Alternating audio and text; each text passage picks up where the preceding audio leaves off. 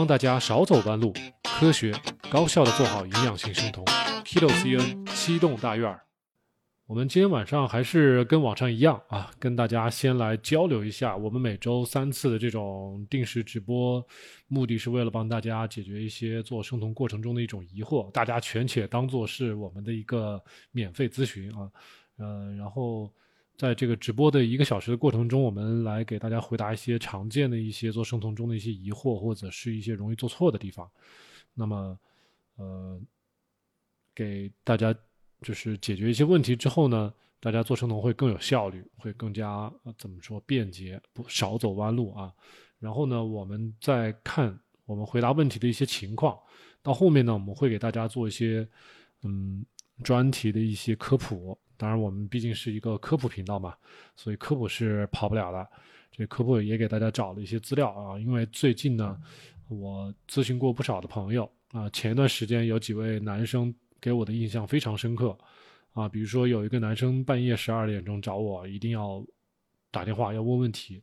怎么缓解他的这种手脚疼痛的问题啊。那经过分析发现，这位朋友真的就是一种维生素 B 一的严重的缺乏导致的这种。手脚神经的这种痛楚，这个在呃医学上叫做 beriberi，是维生素 B 一的严重性的缺乏导致的。所以最近我就一直在看这方面的资料，给大家找到这个资料之后呢，呃，我们将来有时间我们就一起来看这篇文献，然后这个文献的一些内容虽然是英文的，但是我会给大家翻译啊。然后我们也一直跟大家讲过这个。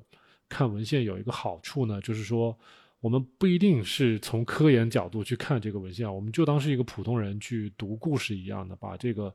呃 Barry Barry 他的背景，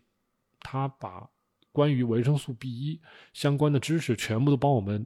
总结在一起了啊，那我们省了很多事儿，我们就好好的看一看这篇文献，这个维生素 B 一它的背景是吧？它最初在一一六多少年？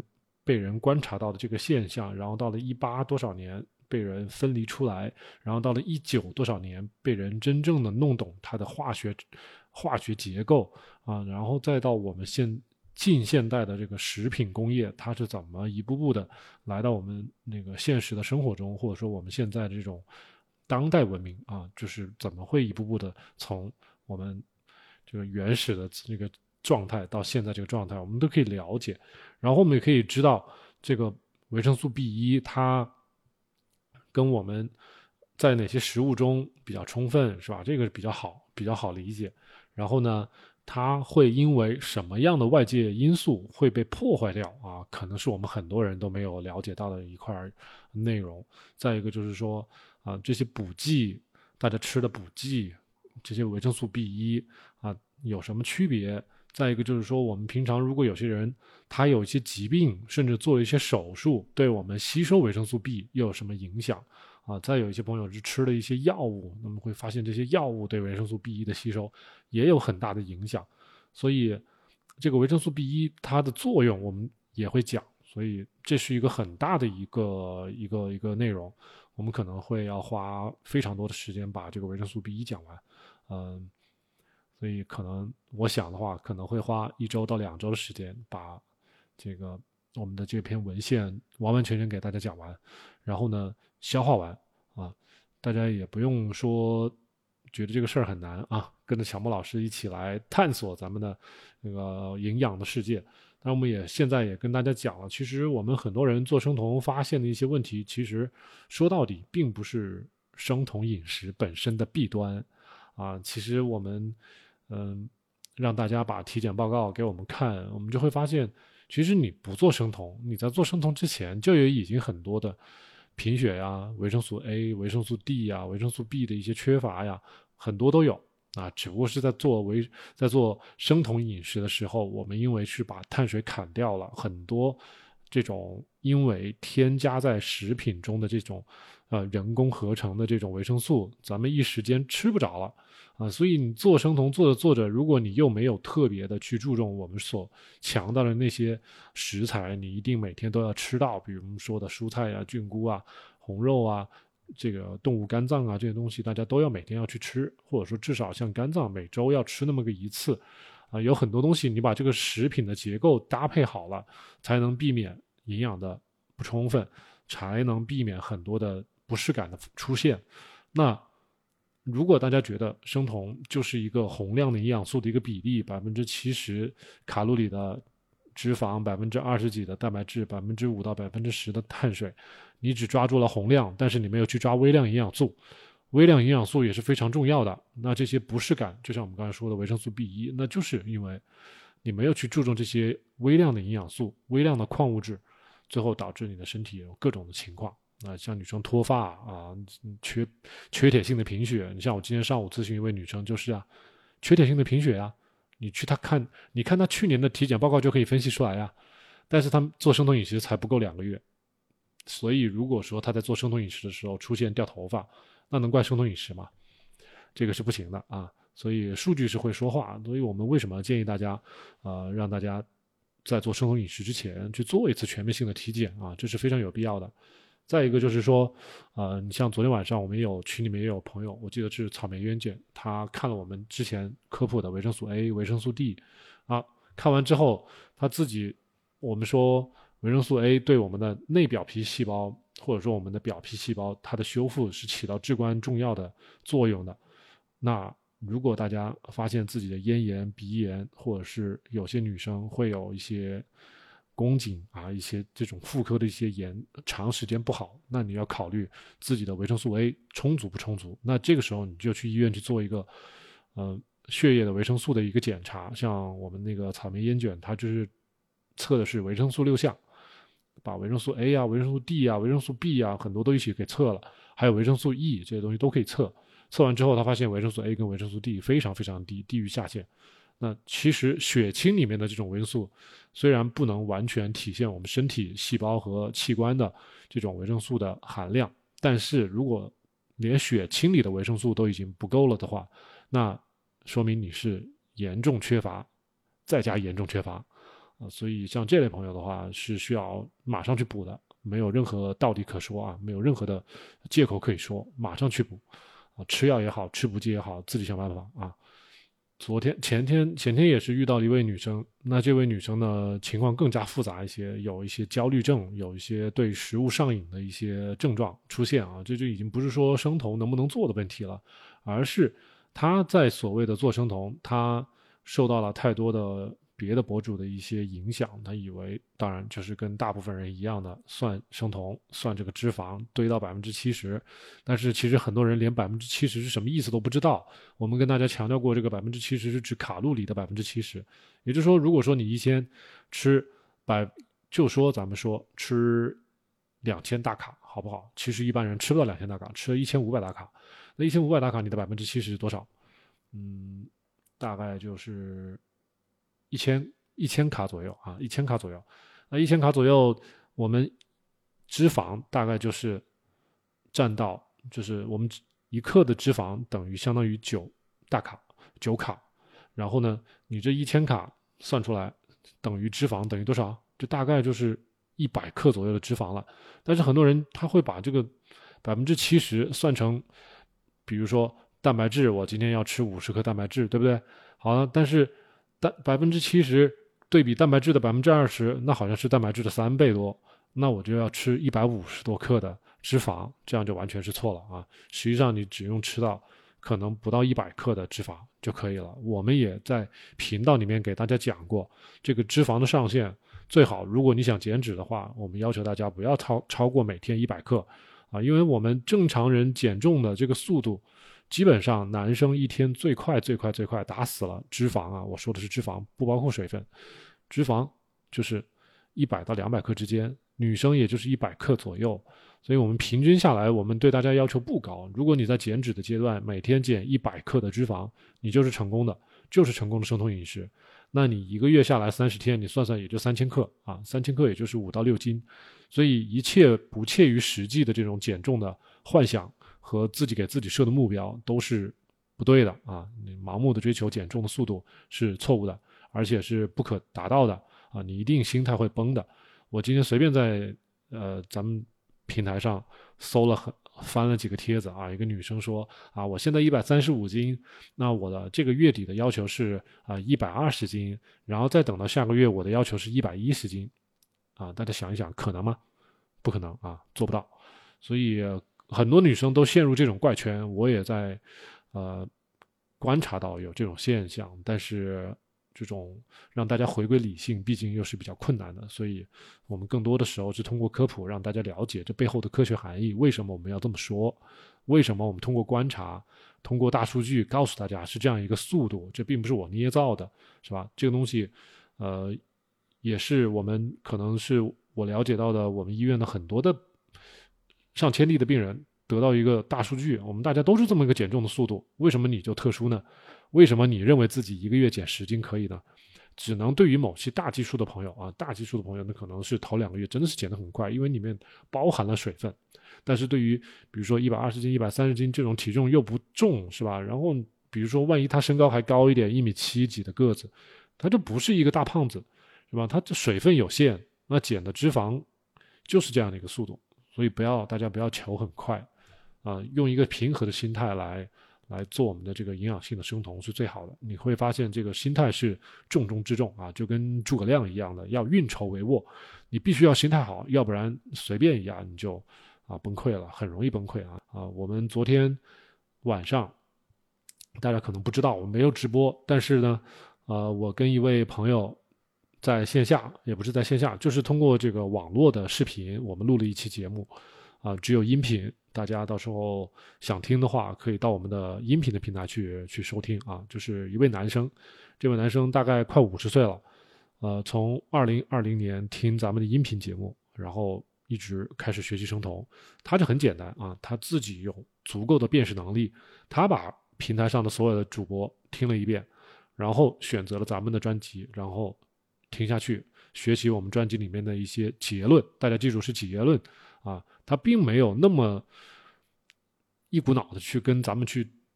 说啊，就比如说有很多朋友，我们在直播也好，在平常的答疑的过程中也好，或者说我们在评论的评论区里面看到的也好，都会发现很多朋友就说：“哎呀，你们这个生酮饮食是歪门邪道！哎呀，你们这样吃这么多脂肪，你不怕心梗吗？哎呀，你们断食不吃早餐，难道你们不怕胆胆结石吗？”就是各种各样的这种成见啊，都是成见。那这位接近五十岁的男生，他是怎怎么进入到我们的生酮饮食的这个圈子里来的？他自己是怎么坚持下来的呢？首先，他自己是个男生，比较大大咧咧的，他不像很多人什么小心驶得万年船，他没有这种心态啊。他是个北京人，所以这个北大老爷们儿都不 care 这种事情，我只只顾着自己身体好就行了，觉得舒坦就可以了。再一个。你说大家都说不能吃早餐，那好了，这位男生刚好是从年轻的时候到现在将近五十岁，四十八岁，他就不怎么喜欢吃早餐啊。他周围所有人都吃早餐，他就不吃早餐，从来就不吃早餐。所以当别人跟他说啊，不吃早餐会什么胆固醇，呃，会会会胆结石啊什么的，他这个根本不以为然啊。他甭管做没做生酮，他都不以为然啊。他而且他也没有得胆结石，他从来体检都很好啊。再一个呢，就是。他受到二零二零年之所以就是受到我们了解到生酮的这个概念，也是因为他旁边他的工作单位里面有一个女生，那个时候啊，那位女生她不知道从哪个渠道接受到了一个生酮团队的管理，就是有一一个团队在帮助这个女生做生酮，啊，好几个人在给她提供营养。支持提供餐食支持，提供这种日常的这种答疑解惑的服务，所以相当于是一个明星服务了，这个打包的一个过程。所以一段时间之后，这个女生整体啊又变瘦了，变漂亮了，皮肤也变好了。至于多少岁我不知道，但是在我们频道待过的女生都知道啊，我们营养性生酮就是能带来这个效果。那这个年纪大的这位男生，他当时就多问了一句，就说：“哎，你这是什么饮食啊？”人家就说生酮就两个字啊，但具体他就没有去问这个女生了。他知道这个女生花了很多钱，吃的食材也非常的好，这个毫无疑问啊，要无限拔高是可以的。但是呢，就说至少他从这个女生的身上知道了这是一个概念，生酮的一个概念，他没有听说过。啊，他主动的去寻求这方面的知识，去搜索，然后进而找到我们的频道，然后再听我们的节目，然后他横向对比各个博主，他吧他自己知道谁是在贩卖焦虑，谁在带货啊，谁在弄一些没有用的东西。这个对于五十岁的男人来说，这个东西辨别起来不难啊，所以他选择了我们的频道，选择了我们的音频，他就一直听下去，然后他也不去计较，嗯，比如说啊，小莫老师你说太难了，你说这么多的什么化学、英语概念啊，太难了。不，大家如果仔细去听我们的音频节目，你会发现我们的前四十期节目，啊，或者说前四十五期节目，基本上都是告诉大家如何去操作，啊，我们都是直接把结论甩给大家。并没有把很多的背后的一些科学原原理抛出来，那是后来后来一百多期我们才干的事情。至于 how to do，就是这种前面这种如何操作的这种结论性的内容呢，我们早就已经说完了啊，已经没有更多可以说了。在我们看很简单啊，公式也有，如何吃吃多少都有啊，大家去听去学习都是免费。那个。男生就是这么操作的啊，然后平常再有时间，那就是把我们的这个节目当做评书啊，当做消遣，边运动的时候边插着耳机就听那么一会儿，因为就当做一种消遣，当做一种洗脑也好啊，当做一种呃环境的一种浸润也好，因为你做生酮需要一个好的一个环境的支持，很多朋友自己在公司里啊，在家庭里啊。没有人跟他自己一起做生酮，所以久而久之，他觉得自己是单独一个人的啊，他没有没有情感支持，没有这个环境支持，也没有这个食物的支持，就觉得很孤单，所以他坚持很难坚持下来啊。但是我们做的好的朋友是会寻找、主动寻找的啊，这个不能说小莫老师你来天天跟我指导，不可能的，大家主动来我们的群里面，主动到我们的频道里面去听，去。呃，接受去自己去学习、总结、做笔记，或者说跟积极的跟网友做交流，啊，这样你会有一个代入感，会有一个归属感，这样你不会觉得自己一个人在做生酮，也不会觉得这个事情是一件异于常人的事情，是一件外星人在干的事情啊。是这个事情其实没有你想象中的那么复杂，也没有想象中的那么异类，但是呢，又对身体有那么多好处，为什么不去尝试一下？是这样子的。所以从操作的层面并不难啊，难的就是大家如何找准切入，然后持之以恒。这做这个这个概念放到任何一件事情都是一样的。大家不论你从事哪个行业，哪个技能，你都是有一个学习深入以及持之以恒的一个过程。你只有做的越久，你会轻车熟路，你会越来越啊跟普通人不一样，就是这样子的啊。所以大家不要把这个生酮呢当做是一个不干胶，是一个创口贴，是一个应急的一个作用，就是啊，我马上要结婚了，你赶紧让我瘦一下吧，就这样子的一个操作。这个当然无可厚非啊，但是往往短期的快速掉体重，在我们看都是会以牺牲健康为代价，这个要大家要权衡一些利弊，是吧？然后呢，如果大家要长期做，那么必然有长期做生酮的一个思想基础和理论基础，思想基础。和理论基础，我们节目都已经给大家提供好了。思想基础、理论基础，甚至环境，我们也给大家搭建好了。这个东西都是需要大家自己主动去选择啊。再一个就是说，有些朋友确实对网上的一些五花八门的知识观点，自己拿不定把握，自己周围没有任何的人亲戚是学医的，或者说没有任何人支持生酮的，不知道该听谁的，这个时候可以找我啊，打电话可以找我。跟我预约咨询，这种是可以的啊，就是很多朋友也是这么做的，节约时间。好，我们就先把开头就说到这儿了啊，开头说到这儿了。我们来看一下，我们前面有一些有没有一些朋友嗯留言，我们来看一下啊。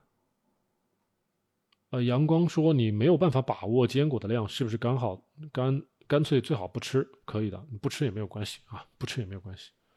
我们说，大家吃坚果最好是吃原味生的，但是如果即使原味生的你也扛不住，也没有办法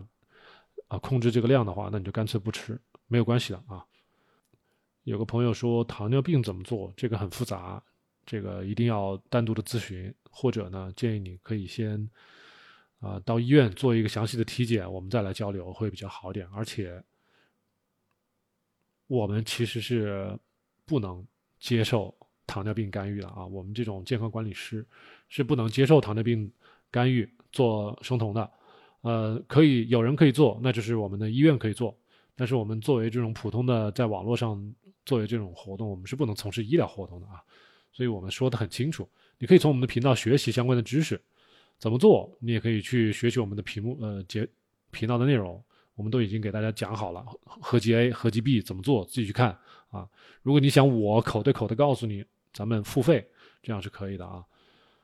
糖尿病很复杂啊，看而且要根据你的这个糖，比如说糖尿病三个字，我怎么知道你糖尿病得了多少年？你的身体体检的结果，你你有没有什么别的一些基础疾病？你的血压、血糖。啊，然后你的一些白细胞、红细胞，还有你的肝功能、你的肾功能，所有东西都要看啊，不是说你一上来就生酮、断碳什么乱七八糟就来了。这样的话，就像我们前面讲的，你很多的微量元素、一些营养方面的你都没有去纠正，你可能会面临一些断碳之后的面临很多的一些不适感就会来了，就会加剧你的一些病症。本来就觉得不舒服，你还变得会更加不舒服。所以我觉得你要去，真的是有朋友做糖尿病了。那你要找到靠谱的医疗团队，你去做，这样是可以的我们呢，就是作为一个知识的一个渠道是可以的啊，或者说饮食怎么吃也是可以的。但是我们还是说回来，每个人得病的这个情况，每个人怎么搭配这个饮食都是不一样的。那你要说简单的话，我下一个 A P P，A P P 自动帮我生成一个食谱，行不行啊？也可以啊。但是对你来说，特别是对于有糖尿病的人来说，这样操作是不合适的啊。好，大家还没有什么问题？我们今天直播已经有半个小时了啊，然后剩下半个小时，如果大家没有什么更多的问题，我们就来讲讲维生素 B 一的一些背景啊，一些概念，我们来一起学习一下啊。大家准备好没有？就准备好了的话，没有什么太多问题，给我敲一个一，咱们就开始讲课了啊。这个题目的标题是讲的是维生素 B 一，啊，大家看到这个 berry berry 啊，因为这个 berry berry 大家可能没有理解到这个 berry berry 是什么东西，berry berry 其实是印度语的一个一个一个称呼啊，就是 belly belly belly belly 就是羊，羊走路的时候就是脚两个脚就这样跺跺脚的样子，跳跳着走路的这种样子，所以就叫。belly belly，因为我们很多过去呃十九世纪啊那个时候很有些人的营养不好，然后得了这个病，走路的时候就两个脚就跳跳跳的，人家说就像山羊在走路一样，所以给这波人他们这种病态起了一个名字叫 belly belly，所以就像羊一样在走路，所以最后这个名字就变成 berry berry 了，在英语里面叫 berry berry。啊，它这个名字叫做 pathophysiology，就是病理学的关系，以及防范 prevention and treatment，如何治疗这种极度的维生素 B 一的缺乏。在 gastric surgery，我们上上一次直播也给大家提过这个概念。这个我们有一部分女生也好，有一部分很胖的超重的人也好，他们会去选择做切胃手术，啊，切了胃之后。或者把胃直接一根管跟咱们的小肠连起来，两种啊，啊，一个叫 gastrectomy，嗯，gastrectomy 叫直接切胃，还有呢叫 gastroenteral 这种一种一种连起来的这种接连根管儿这样的一种手术，两种手术，所以这两种手术都有可能导致潜在的维生素 B 的缺乏，不管是短时间之内发现的。发生的，还是说几年之后发生的都有可能，所以他这篇文章讲的就是这个内容啊。我们来一起来看一下，但是我们并不是着重去观察这个手术到底是怎么做的，这个我们不太管啊。我们是想知道维生素 B 一相关的一些知识，那它是怎么来的，它是怎么在我们身体里运作的，参与了哪些啊进程，这是我们需要关心的。那么我们今天讲的这么开篇讲的就是这一段啊，这一段话。然后再加上下面的这一段话，能讲完就不错了。因为这篇文章非常长，我们会分好几次直播来给大家讲。那刚才了解了，大家知道这个 berry berry 就是跟羊一样的跳跳的走路啊。berry berry 是一种什么呢？是一种营养营养的缺乏造成的一种症状。complication 这种是并发症啊，就是 gastric surgery 就是我们说的切胃手术，还有一些别的手术啊。然后呢，是因为 deficiency of vitamin B one，就是我们说的 thiamine。大家不不论是买补剂或者是买药，都会看到，维生素 B 一或者叫做 thiamine 这种单词。然后呢，维生素 B 一的缺乏会导致我们的葡萄糖代谢发生紊乱，impaired glucose metabolism。这个地方呢，他说的是葡萄糖代谢。其实说到底，我们不光是葡萄糖代谢，甚至我们想分解脂肪也会变得很难。所以它影响到我们细胞内部的线细胞质里面的 glycolysis，也就是糖酵解的这一部分进程，也会影响到我们的线粒体里面的三羧酸循环。很多的这种进程它都会影响到。所以不光是 glucose metabolism，甚至我们的不管是分解脂肪啊。还是我们代谢我们的酮体啊，一切的跟能量代谢有关系的，都可以说跟维生素 B 有关系。所以大家在这里看 glucose metabolism，我们甚至可以说 energy 啊，energy 能量代谢都可以，energy metabolism 都可以。然后呢，为什么 glucose metabolism 我们的能量代谢会受到影响？是因为伴随了我们。宰养的这些红细胞本身啊，因为我们的红细胞里面啊，我们说过这个红细胞它是像一个小饼一样的一个一个一个一个细胞，它是一个无核的一个细胞，最初是有核的，后来变成无核了。但是这个红细胞它要帮我们宰养，它自己需要有能量代谢，自己有需要能量代谢，就少不了很多的催化酶的帮忙。那这个里面就有一个叫 transketolase 这样子一个催化酶。那这个催化酶就必须要有我们的维生素 B 一的参与，它才能正常的工作。所以也就是说，不管是红细胞，还是呢这个地方说的 cardiac dysfunction，就是我们的心肌、心脏的肌肉 cardiac 啊，它如果没有足够的维生素 B 一，它也会 dysfunction 啊，工作不好。还有呢，第三个。就是我们前两天给大家举的那些例子啊，就是我有一个男性朋友晚上大半夜的跟我打电话，说手脚刺痛，那是什么呀？Neural transmission failure 这个地方啊，failure of neural transmission，用英英文叫做 neuropathy 啊，就叫做神经的病变啊，neuropathy，神经的病变，各种的，不管是神经信号的传导。的过程中发生发生问题了，比如说，我想控制我的手到这个地方去拿个东西，哎，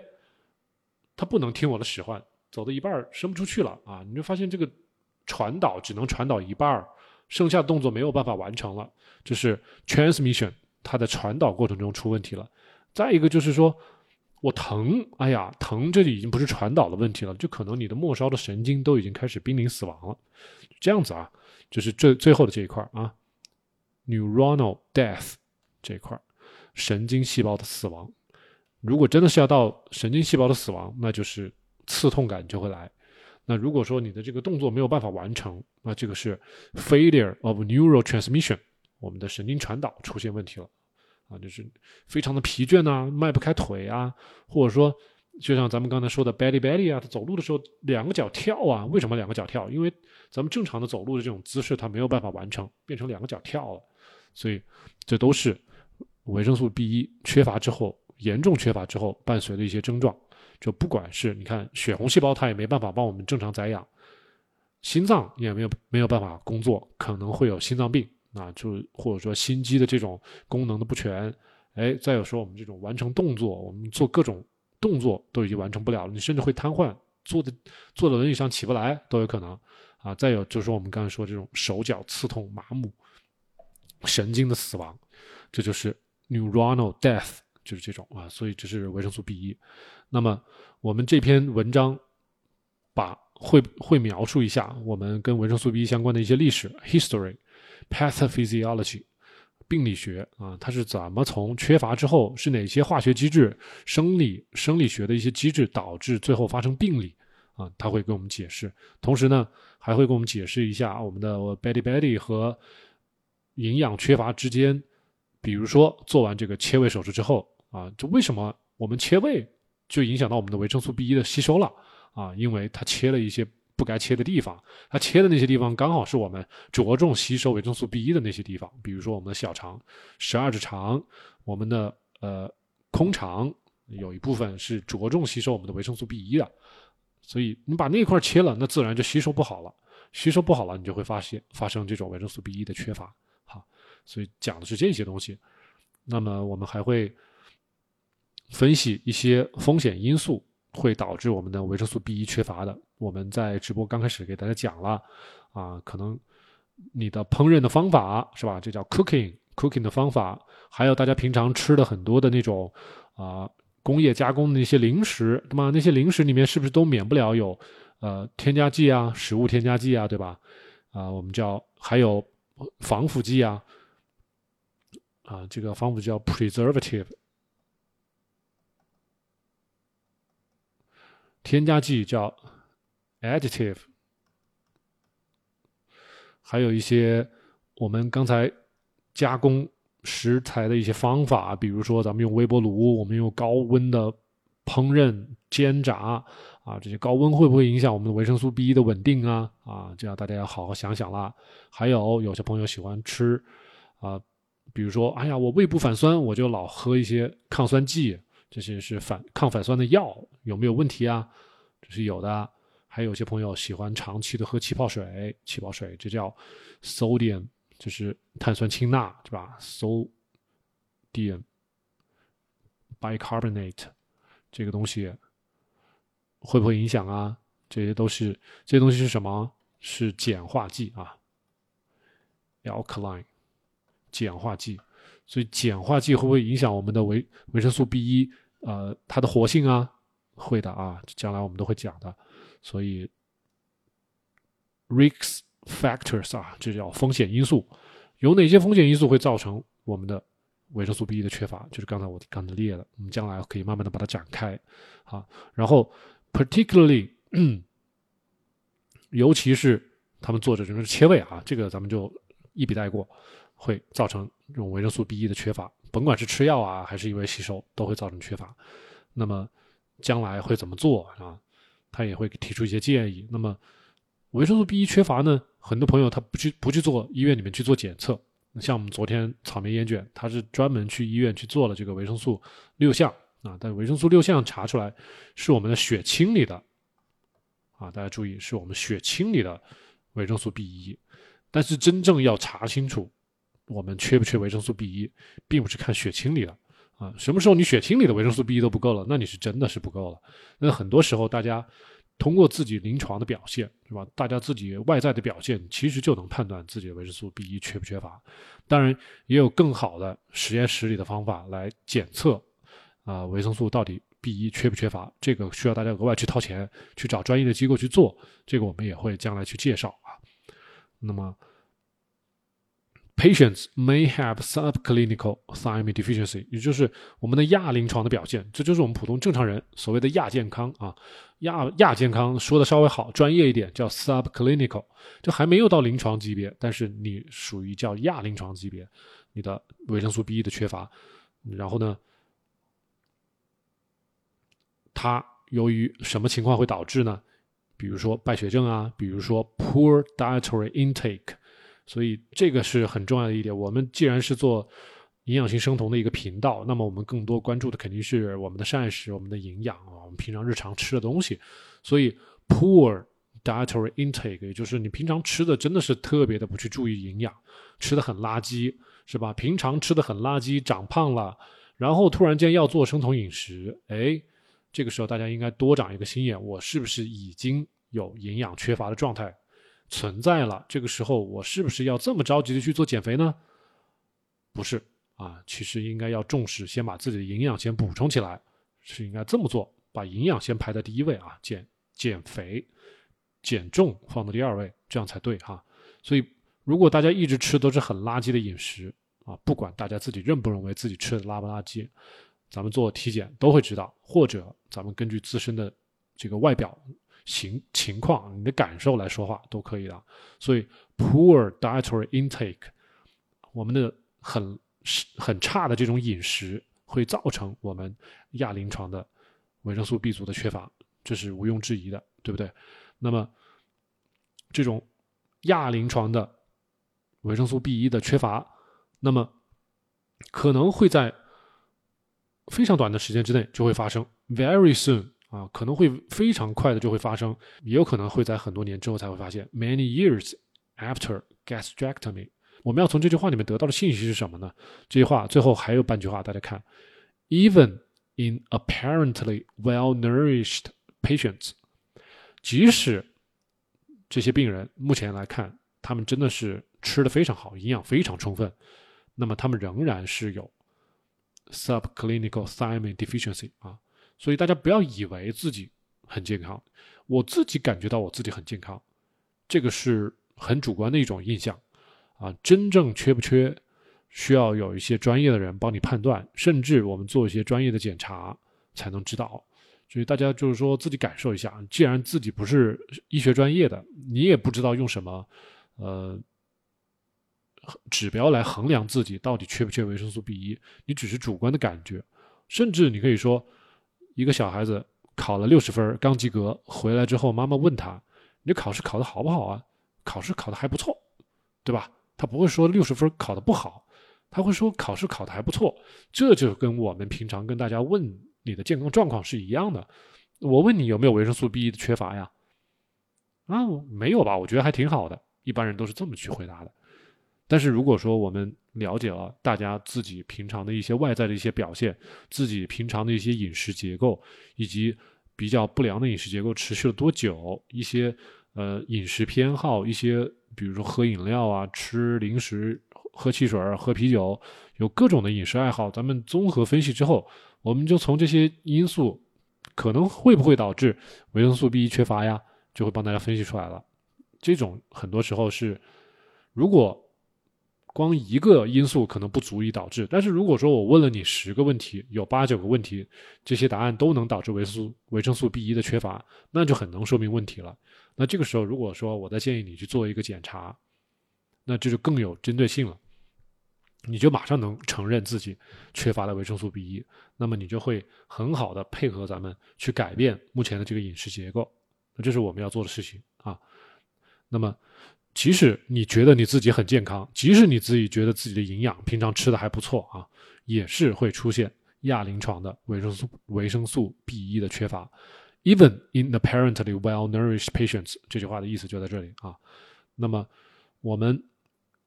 及时的意识到 recognition 嗯我们及时的意识到我们的维生素 B 的缺乏，同时呢，我们开始做一些相应的一些补救措施，比如说我们吃一些补剂 supplemental thiamine，或者是像我们说的吃原形的食材，找维生素 B 充足的食材去吃啊。只要大家这个亚临床的表现不是很严重，那么通过一定时间的食补是没有问题的，也是不一定非得要吃药或者是吃补剂的啊。那么，通过这种操作呢，可以很好的减少患病率或者是死亡率。对于这些有 berry berry 的病人啊，但是我们正常人是不会有不会面对所谓死亡率的这个情况的哈。那么，dietary education 啊，膳食的教育工作，那就是我们现在这种科普的工作，对吧？我们这个 dietary education，还有以及长期的这种跟踪 long-term follow-up。对咱们的病人也好，我们的这些网友也好，嗯，长时间的，大家要经常在我们这个频道要看，要来参与我们这些科普节目，要学习 long term follow up，还有 education，有这些东西来帮助大家来判断自己的营养状况到底是提高了，还是没有做好啊，还是需要继续加强啊，这个都需要及时的、定时的去评估。那么包括我们的维生素。以及 mineral 啊，维生素就是我们说的 A、D、E、K 啊，B、C 什么一些这些啊水溶性的、啊脂溶性的这些维生素，以及 mineral 啊，mineral 就是我们的微量矿物质的评估都是需要做的。所以我们现在啊，我们这个频道启动大院，咱们这个频道现在已经不是单纯的教大家什么，哎呀，生酮饮食就是百分之七十的脂肪，百分之二十的蛋白质，百分之十的碳水，大家吃吧啊，就这么简单就完了。不是啊，我们已经已经走到营养的这一块来了，已经告诉大家在做生酮的时候要注意营养。我们也告诉大家，我们宣传的是营养性的生酮，而不是高脂肪、纯粹是空热量的那种啊，疯狂去堆酮体的那种做法啊。我敢说，大家如果但凡没有来过咱们的频道，大家肯定是在外面看到的一些五花八门的生酮博主，都是一溜烟的教大家喝油啊，那个吃五花肉啊，呃，吃培根呐，呃，这个奶酪啊，来吧，大口吃，随便吃，吃到饱为止。如果都是这么学的话，我敢告诉大家，咱们频道不是这么教的啊。如果感兴趣，可以跟我跟我们深入了解。那么，我们其实没有把我们的生酮饮食跟传统的饮食做的非常的隔阂非常大。其实我们只是做了把碳水的精致碳水，或者说把尤其是把碳水这一块给砍掉而已。啊，我们还是仍然是很多的家常菜都是可以吃的，只不过做法有所挑剔而已。你不会觉得这个生酮饮食是另外一个世界啊？还在吃中餐的，昨天还在吃中餐的，明天就得要像西方人一样吃烤肉、吃培根、吃这个 burger，是吧？不是这样子啊。Introduction: Gastric resection，切胃啊，这我们就少说一点，切胃啊，或者是如果说胃部有一些得了一些瘤子啊、癌症啊，这个时候就真的是要面临要切胃了。或者呢，bariatric surgery，就是把胃跟肠子直接开个口连起来。那么呢，是因为什么呢？有很多人因为不管是患病了呀，或者是肥胖啊，他们才做的一些手术。那么这些手术呢，最后会导致 deficiencies of 这些手术，切胃手术啊，或者是肠道跟胃连起来这种手术啊，会导致什么呢？不管是我们的 macro。还有我们的 micronutrient，我们的宏量营养，不管是蛋白质、脂肪，我们的碳水，我们的吸收会成问题，因为我们切了胃了，切了肠子了，吸收会成问题，所以 macro 会出问题。那 macro 都出了问题，micro 更会出问题，对吧？micro 就是我们说的 vitamin and minerals，这些东西都会出问题。那么包括了我们这次要着重讲的 thiamine，维生素 B 一。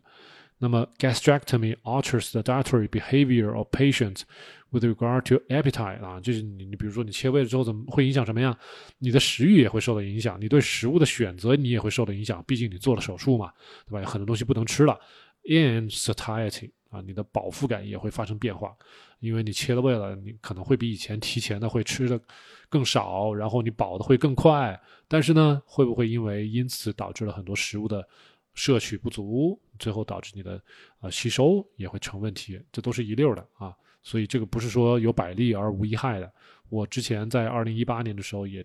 经常在网上会碰到一些朋友会问啊，切胃行不行？切胃好不好？这个是我们自己肯定是认为是不好的啊。那还会遇到一些病症，是什么病症呢？Achlorhydria，这是我们切了胃之后，我们的胃酸变少。Achlorhydria，这个呢，Vagotomy。这个就是因为切了，把这个胃切了之后，我们的一些副交感神经，因为是跟我们的脑子是连在一起的，因为被切开了，所以这个交感神经也会被切断，所以会导致我们的很多的神经，呃，跟我们肌肉之间的这种传导会出现问题，所以你的胃的蠕动啊，你的肠道的蠕动啊，啊，也会出现一些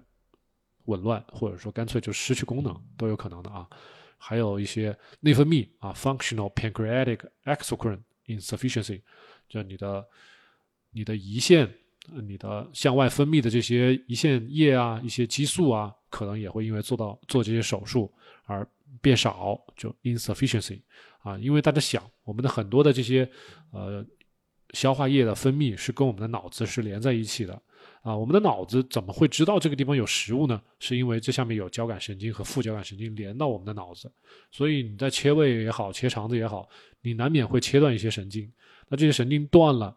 那么大脑就接收不到信号了，接收不到信号了，自然的下面，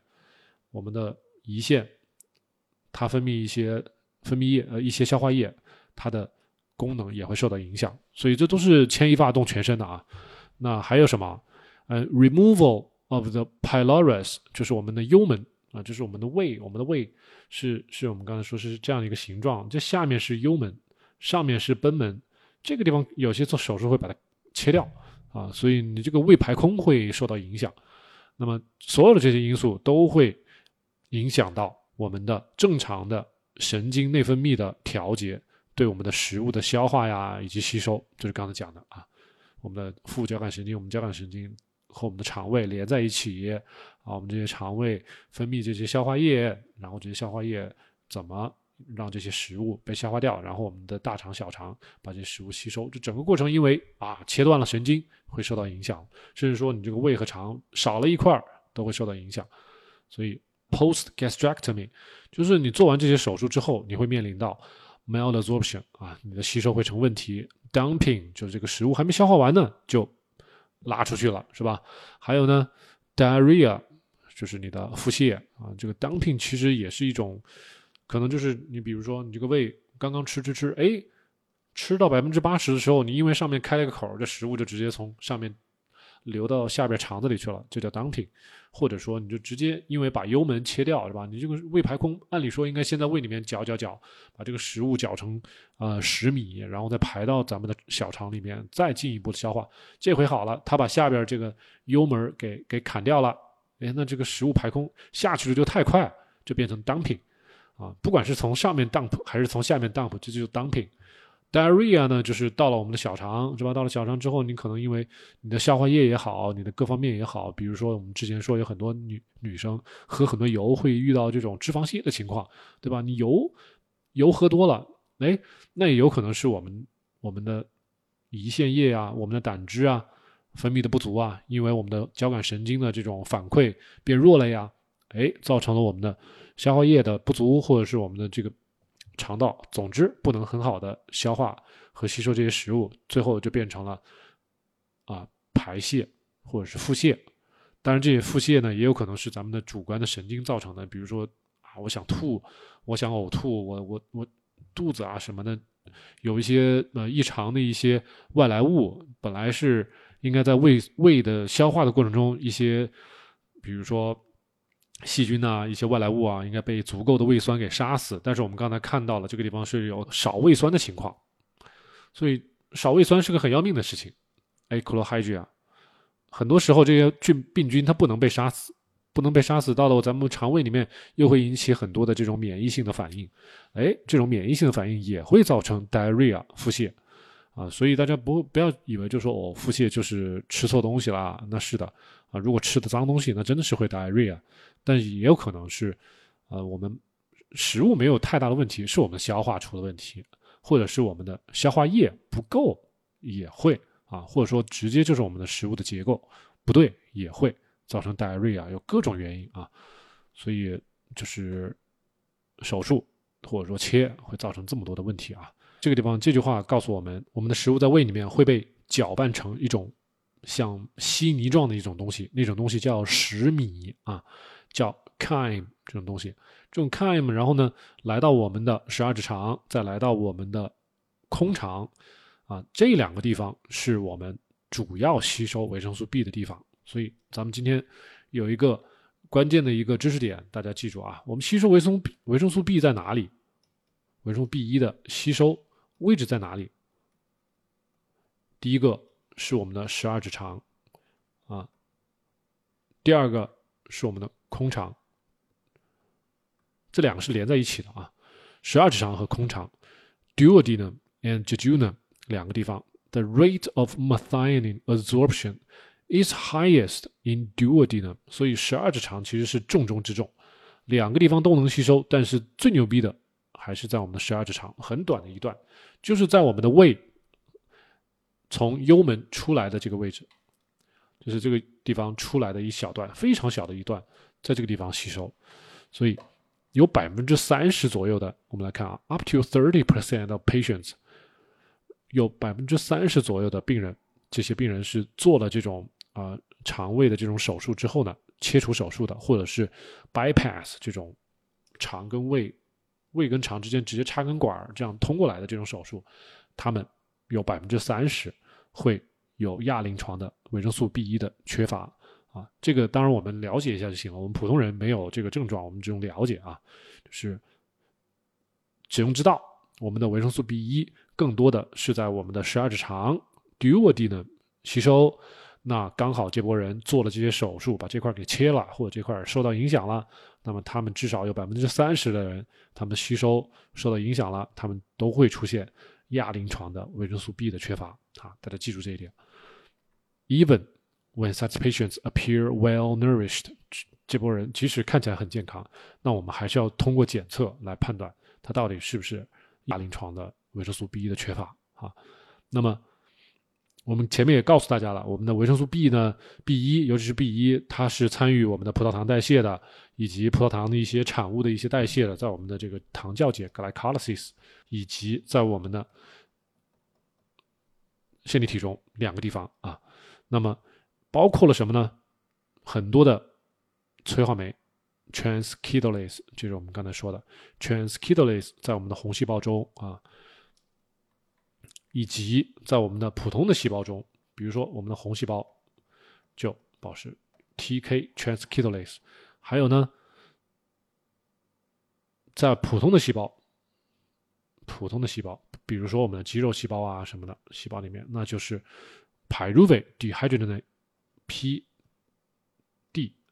啊，大家如果去抽血的话，会查到这项，特别是查你的肝功啊什么的，都会查到这一项，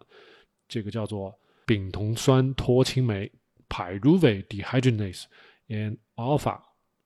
alpha keto glutarate 也是 dehydrogenase，这个翻译就更复杂了。咱们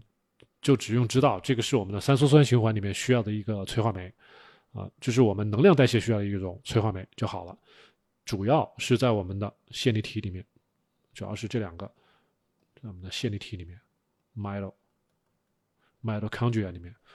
所以这些它参与很多活动。咱们说的维生素 B 一，既然是参与到我们的能能量代谢，看它甚至还会参与我们的我们的 DNA、RNA 它的核糖的生成啊，还有呢我们的线粒体里面的 NAD，这个是我们的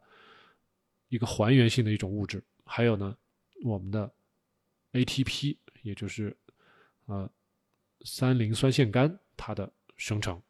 所以整个的能量代谢都少不了我们的维生素 B 一，大家只用知道就行了哈。那么不论是在红细胞也好，还是在我们平常的肌肉细胞也好啊，那么不论是在细胞质中也好，还是在我们的线粒体中也好，它都会参与。所以在哪儿也少不了它。它既然是一个水溶性的一个维生素，那浑身到处都有，只要有能量代谢的地方，就少不了咱们的维生素 B 一。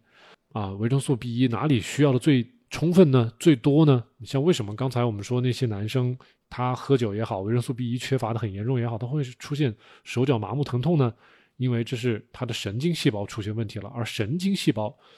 是我们人体这个能量代谢最积极的、最活跃的一部分细胞啊！大家不要以为只有我们的肌肉才是啊活跃的细胞，你想想我们的神经细胞，就像咱们手机的电路板上的那些。呃，那些元电器元件一样，它无时无刻不在工作，是吧？它每时每刻都在需要能量，需要这些营养的参与。所以不光是说哦，我我只有肌肉细胞，只有在运动的时候才会用到它。但是我们的神经细胞是二十四小时不停止的。那么这句话就是这个意思了。It is particularly important in tissues that are highly metabolically active，尤其是在那些啊平常代谢非常积极活跃的这些。器官组织里面，那么维生素 B 一是非常非常的重要的，包括哪些呢？啊，neurons，我们的神经细胞；cardiac myocytes，我们的心脏的心肌细胞；and erythrocytes，我们的运载氧气的血红细胞。哈，这三个大家要记住：我们的神经细胞，我们的心肌细胞，对不对？再是我们的血红细胞，这三个是我们需要维生素 B 一最多的地方啊。那为什么那个朋友手脚疼痛最先出现呢？啊，他还有一些什么？哎呀，喘不上气儿啊，浑身没力气啊。为什么浑身没力气啊？因为血红细胞不能给它带来足够的氧气了，血红细胞自己都活不了了，怎么还给你的肌肉带来氧气呢？你自然你的肌肉也没有氧气了，也没有力气了。心肌啊，我心脏跳得好快呀。就是心脏也没有活力它，想办法在加快工作，这是没办法的事情，是吧？也许你的肾上腺在强迫你的心脏在加快工作，再一个你的神经都快要死亡了啊，神经在疼痛，所以这些地方都是维生素 B 一缺乏之后会影响到的最最会影响的地方啊。可能你的骨头啊，你的头发，你没有任何感觉。但咱们刚才说那三个地方是影响最大的、最快的地方啊，因为它们的代谢是最快、最活跃的地方。维生素 B 一 triphosphate，呃，维生素 B 一的这种三磷酸的一种盐呢，是我们的神经传导时候非常需要的一种物质啊，normal function of neural transmission。还有呢，high conductance chloride channels，我们的神经细胞它需要传导这些电信号，需要有非常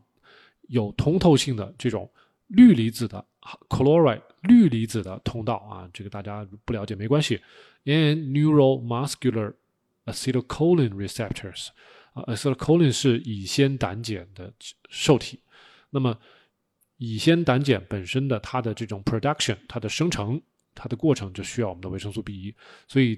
它这个地方是从机理底层的逻辑告诉你为什么维生素 B 一会影响到我们的神经细胞，因为它在我们这些电信号的传导、这些受体、这些通道遗留的这些都有影响。因此呢，如果维生素 B 一 thiamine deficiency，那么它的缺乏是很多一些疾病的底层的一些啊导致一些原因，比如说 Wernicke encephalopathy，就是叫做。Wernicke 小脑病啊，就这个脑病，还有一个 Korsakoff psychosis，这个也是一个人的名字，这个叫精神病，这是喝酒造成的。那么最后还有一些混杂性的，你的感官，不管是你的视觉、听觉，你的运动神经的啊紊乱 （neuropathy） 就是神经疾病。还有呢，hypotension 啊，你的低血压，还有呢。Cyanosis 就是有些人手啊、脸啊、身体的各个部位发紫，这种变紫的这种情况，还有 edema，你的水肿啊，大家有很有些人会说自己水肿，那你要看你的水肿到底是在哪里水肿。比如说我们刚才说维生素 B 一会影响到我们的心肌的工作，如果我们的心脏工作不够充分，是吧？我们泵血能力变弱了，我们尤其是我们的下肢、我们的大腿会发现水肿的情况。啊，还有 arrhythmias 心律失常啊，那么还有 cardiac failure 我们的叫做心衰吧啊，如如果说用我们的中文来翻译的话，叫 cardiac failure 叫心衰，那么都是可以在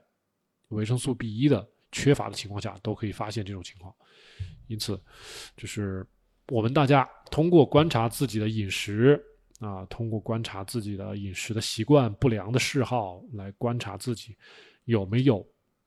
维生素 B 一的缺乏，再结合自身感受到的各种的临床也好、亚临床也好的一些症状，再自己想想，是不是可能处于一个维生素 B 一缺乏的一个状态啊？那么最简单的方法就是去医院去测一下了啊，这样就不用猜了。Thiamine 就我们的维生素 B 一是水溶性的维生素啊，水溶性的维生素就好理解了，溶于水嘛。但是我们人人体最多的是什么呀？存储能量最多的地方是脂肪，啊，但是呢，因为维生素 B 是水溶性的，所以它不可能在我们身体里存储非常多，啊，大家理解这一点啊，就是存储不不是很多，是水溶性的维生素，所以我们要平常没事就得要吃，没事就得要吃，那不管是蔬菜啊，什么菌菇啊，还是我们的坚果呀，还是一部分的肉类啊。内脏啊，都是有维生素 B 一的，啊，所以我们平常每天都得想办法摄取维生素 B 一，这样是最保险的。Thiamine，a water-soluble vitamin，水溶性的，cannot be stored in appreciable amounts，不能被我们的身体能够存储很大量，以至于我们很多天甚至是几个月都不去吃它，没关系，那是不行的啊。Thiamine requirements are increased by surgery。如果我们做了手术了，你像最近我有一位朋友，他做了心脏的支架手术啊，即使是创伤很小的手术，这也是手术。那么在手术之后，那也是需要更多的维生素 B 的帮助，是吧？或者呢，哎呀，我们现在做生酮，有波人喜欢 fasting 断食，甚至有些人要搞个七天、十四天的断食，那对维生素 B 一是一个挑战啊，大家要注意。再一个呢，strenuous activity 啊，咱们现在很多女生一说健身，那就是举铁啊，一一周出去举铁五六次，这是什么呢？strenuous activity 非常剧烈的运动，对你的能量的消耗很大。咱们刚才说了，我们的维生素 B 一是参与我们的能量代谢的，因此你的肌肉整天一周六次是吧？你在这儿疯狂的举哑铃儿，那是不是需要更多的维生素 B 一的参与啊？啊，因为这个维生素 B 一的循环可能没那么充分，所以你对维生素 B 一的需需求会变得更高啊。还有什么？大家如果发烧了，fever 也是需要更多的维生素 B 一的。sepsis 有些人要是有败血症了，是需要维生素 B 一更多的。pregnancy 怀孕了也需要更多的维生素 B 一。如果你在哺乳 breastfeeding 啊，也需要更多的维生素 B 一。还有年轻的小伙子，十十五六岁、十七八岁正在长身体的青年、青少年，对吧？需要更多的维生素 B 一。还有谁？有些人厌食症，哈，anorexia，厌食症的人需要维生素 B 一。那么这些人都需要维生素 B 一啊，在这些情况下都需要加倍的或者是更多的吃维生素 B 一才行，保证自己的健康哈。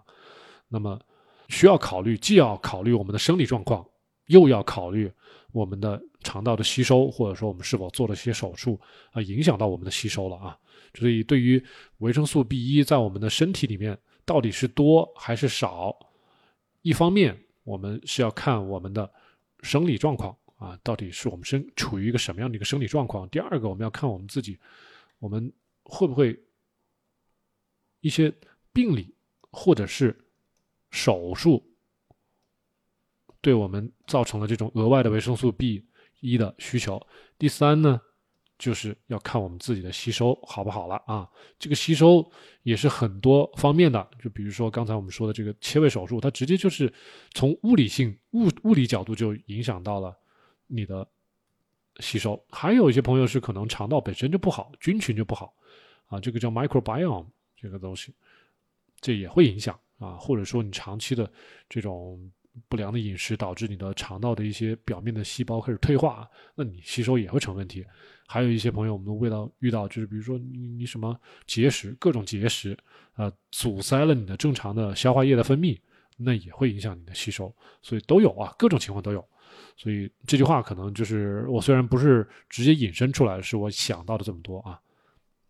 那么 berry berry may occur many years，大家看一下啊，这样我们这个维生素 B 的严重缺乏，最后可能可能是很多年之后啊会发生。但是呢，很多年之后呢，往往很多的医生他可能没有意识到这是你当初做手术导致的啊，就是说，比如这些切背的人。可能会在五年啊、六年啊、七年啊、八年啊、九年啊之后，慢慢的出现维生素 B 一的不足，不管是亚临床还是临床，这种表征会出现。但是呢，这个时候因为过了这么长时间了，啊，很多的医生可能也不会去这么想啊，cannot be recognized by treating physicians，很多的这种医生他不会往这方面去想，那么最后会导致。延误你这个病情的治疗啊，你就可能一个病情，你比如说上咱们上面说到的啊，有一个问题叫做 edema 啊，edema 或者你的水肿，再往上呢可能是你的 heart failure，你的心脏的心衰，但是 congestive 啊就是阻塞性的，但这种呢可能最初是你的 berry berry 造成的，你的维生素 B 一的缺乏造成的，哎。这个时候，医生直接就给你吃一些什么排尿的利尿剂啊，吃一些心脏方面的一些药啊，给你吃药了。但是呢，他没有往前面去推，看你是不是因为维生素 B 一的缺乏。所以大家自己看咱们这个科普的目的是什么？就是你自己发现有这种类似的一些情况，结合你自己的饮食的过程、一些经历啊，你觉得自己有可能。存在维生素 B 一的缺乏，但是如果你去了医院，医生直接给你开药了，是吧？给你开心脏病药了，给你开各种什么利尿剂了，让你直接回家吃药去了，那你就说，哎，先先慢住，是吧？能不能先给我做一个维生素 B 一的检查呀？不光维生素 B 一，给我做个维生素六项，给我全查了，行不行啊？啊，你自己有一个这样的一个主观的要求，这就是我们科普的目的啊！我希望咱们在线的朋友能够。做到的就是这些啊，就是你自己能够把握自己的健康，因为这句话告诉大家的目的就是 resulting delayed treatment，delayed treatment 就是没有在最好的时机给你最好的治疗，以至于延误病情，可能会造成一些不可挽回的一些啊局面，有些结果可能是不可逆的啊。大家不要想着就说，哎呀，不就是维生素 B 缺乏吗？我多吃点，它不就回来了吗？别这么想。所以为什么说这句话很重要啊？大家要避免 delayed treatment，然后呢，要尽早的 early recognition，尽早的注意到自己的这种亚临床的这些症状，然后呢去治疗咱们的 beriberi 维生素 B 一的缺乏，把这个维生素 B 一的缺乏，真正是维生素 B 一缺乏的一些症状和。一些其他的病情导致了一些症状，要能够很清晰的把它分开，那么这个诊断就变得尤其的重要了啊！因为比如说我们大家说的水肿啊，edema，这个真的是一个水肿，真的是上面你可以开五七八朵花的，真的是大家只要去找一个内内分泌学的专家，他真的可以给你找出好几个缘由可以产生水肿的。所以怎么排除？排除把无关的都排除掉，啊，也许最后会落到咱们的一个维生素 B 一，这个真的是很考验一个专家的一个能力啊。所以，但是你给他判断好了，你真的就是可以从根源上解决你的问题啊，一次性斩草除根，而不至于。啊，吃这个药不行，换那个药；这个药不行，换那个药。然后你说搞个半年、一年，你的病病情根本没有得到控制，而且还产生了一些永久性的一些创伤，这个是谁也不愿意看到的。所以我知道，至少是对自己健康比较在意的一些朋友是非常注重这一点的啊。谁都希望能够呃根治一些病，是吧？所以这叫 early recognition，早期的识别和治疗，同时呢。能够主观积极的排除不同的症状，那么变得就非常重要了啊。那么这是当然是希望了啊，不一定咱们现实中就一定能这么顺利。但是我们的科普就是作用就在这里，大家知道有这么回事儿，知道有这么一个 option，有这么一个选项，将来再到医院去跟医生聊天的时候，描述自己的病情的时候，你可以表达自己的一些思考。有时候医生。他自己没想着，但是你一说，给他提了一个醒儿，他可能就把这个检查加进去了。然后呢，检查结果一出来，如果放到以前，他没做这个检查，那直接可能真的就给你开几个药，你就回去了。但是有了多的多余的这些检查之后，他从他的专业角度，他能帮你分分析出来，哎，可能真的是维生素 B 缺乏，那么着重解决这个问题先啊，也许解决解决你这个病就从根根上给解决了啊，就这么这么一个神奇的一个过程啊。好，我们今天已经把这个前面 introduction 这块给大家讲完了。我们下一期直播的时候再来讲一讲后面这段啊，这个叫做 gastric surgery and nutritional disorders，叫做我们的切胃手术啊哈。当然，我们不想着重讲这个切胃手术，主要是来讲讲我们的 nutritional disorders 啊，缺了维生素 B 一会造成一些什么样的一些情况啊？这这段也不是很长啊，gastric surgery 啊，一直到这儿。我们下次来讲这些啊！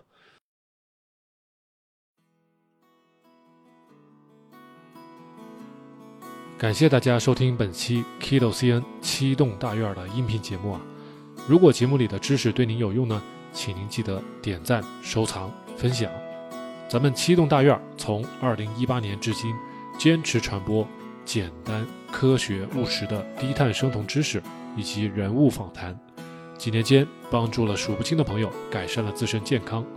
许多朋友呢还将节目中的知识和原理应用到周围的亲戚、朋友以及父母的身上啊，让更多的人变得健康。咱们七栋大院专辑下